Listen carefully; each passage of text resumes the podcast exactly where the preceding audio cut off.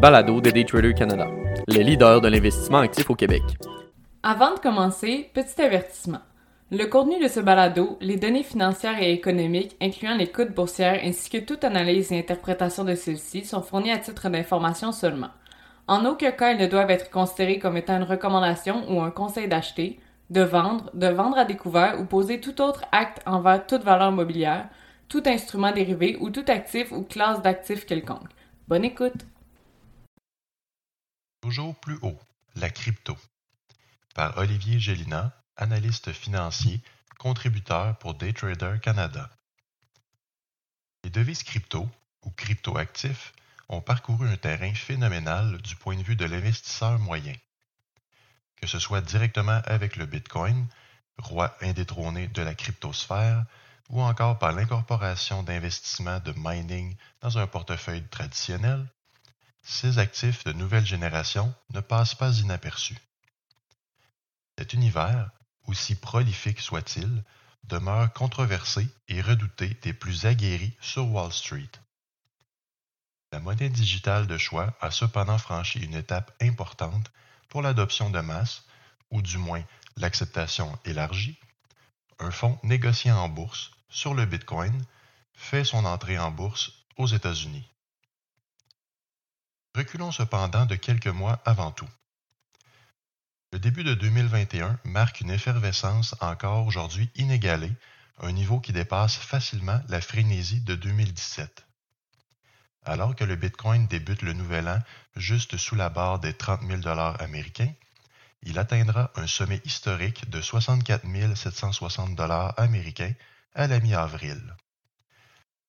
Un maigre rendement de 117 en l'espace de quelques mois, de quoi faire sourciller même ses détracteurs les plus endurcis.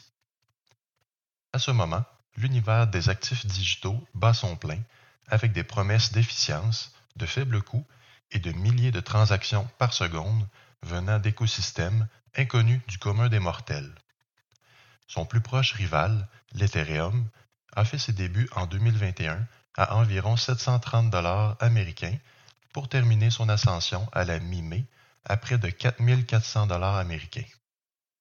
Ce rendement ahurissant de 500% devenait une promesse longuement attendue de plusieurs adeptes. Cependant, comme plusieurs analystes, certains qualifiés, d'autres moins, prennent un vilain plaisir à le rappeler. Ce type d'actif est encore aujourd'hui incompris et volatile. Il ne fallut que quelques semaines pour ces actifs de se replier vers des niveaux précédemment vus en début mars. L'Ethereum, par exemple, a connu un recul de 58% de son sommet, un comportement réciproque du Bitcoin ayant subi un revers de 50% Il est encore aujourd'hui fréquent de voir ce genre de montagne russe dans les cours des cryptoactifs, et parfois beaucoup plus, puisque certains détiennent toujours d'énormes sommes sous différents portefeuilles capables d'influencer le marché à eux seuls. Ces individus, qualifiés de whales dans le jargon, en profitent souvent pour engranger des profits alors que la vague est encore élevée, laissant les plus petits investisseurs dans les remous d'une vague qui s'affaisse. Non seulement cet univers est volatile et réactif, il est également un mal-aimé des autorités financières à travers le monde. Le 24 septembre dernier, la Chine déclarait que toute transaction d'actifs cryptographiques était désormais illégale.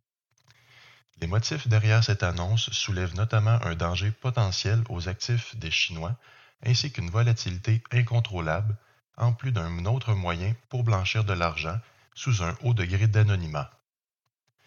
Le Bitcoin a chuté de 2000 dollars américains seulement avec cette annonce. Cette interdiction a également causé certains ennuis aux mineurs de crypto. Ces mineurs, qui utilisent une quantité astronomique d'électricité afin d'alimenter leurs fermes de minage, ont fait face à quelques tracas de logistique.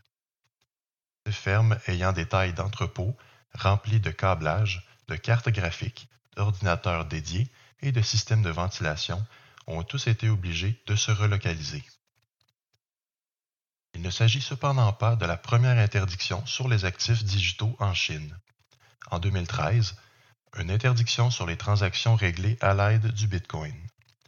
L'hiver 2017 a connu une investigation de manipulation de marché et de blanchiment d'argent. L'automne 2017 a suivi avec une interdiction sur les ICO, ou Initial Coin Offerings. En 2019, les premières pensées sur l'interdiction complète des cryptos actifs sans se concrétiser. Et en 2021 viendra la dite interdiction autant que le minage que sur tout service à dénomination cryptographique. Le Bitcoin s'est cependant remis de tous ses jabs et a même retrouvé un niveau très près de son sommet historique, avoisinant les 62 000 dollars américains en date du 18 octobre. La raison de cette récente progression a toutefois un élément clé bien important. L'ouverture tant attendue de la SEC, ou Securities Exchange Commission, a intégré un fonds négocié en bourse sur la bourse de New York. Ce fonds, Bitcoin Strategy, sur le New York Stock Exchange sous le ticker BITO, conçu par la firme ProShares, débuta son chemin ce mardi 19 octobre, marquant un pas de géant vers une visibilité sur le monde entier.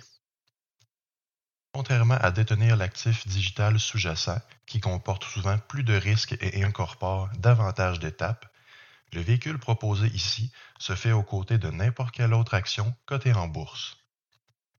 Selon plusieurs spécialistes, une vague de véhicules d'investissement à saveur cryptographique est à prévoir sur les marchés. Les États-Unis se retrouvent donc aux côtés du Canada, où ce type d'investissement existe depuis plusieurs mois déjà. Les premiers FNB canadiens liés au Bitcoin ont été adoptés au début de 2021, ce qui n'a fait qu'engendrer de nouvelles inclusions sur le marché. Trois fonds liés à l'Ethereum ont même été approuvés en avril 2021, une vraie course contre la montre. Le premier FNB lié au Bitcoin au Canada proposé par Purpose Investments, approuvé en février dernier, a atteint un volume de 400 millions de dollars dans ses deux premiers jours sur le marché.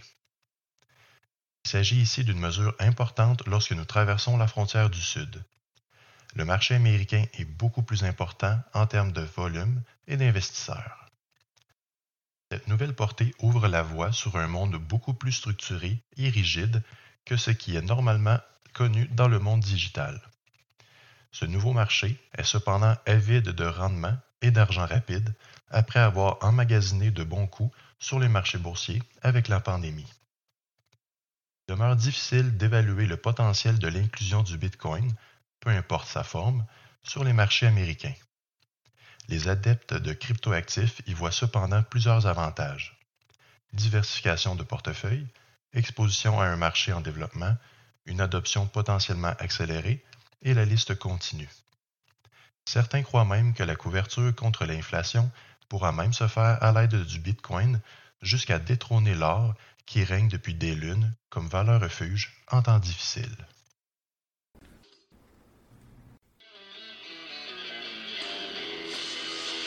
C'était le balado de Daytrader Canada. Pour plus d'informations sur nos programmes de formation et d'accompagnement, veuillez visiter daytradercanada.com.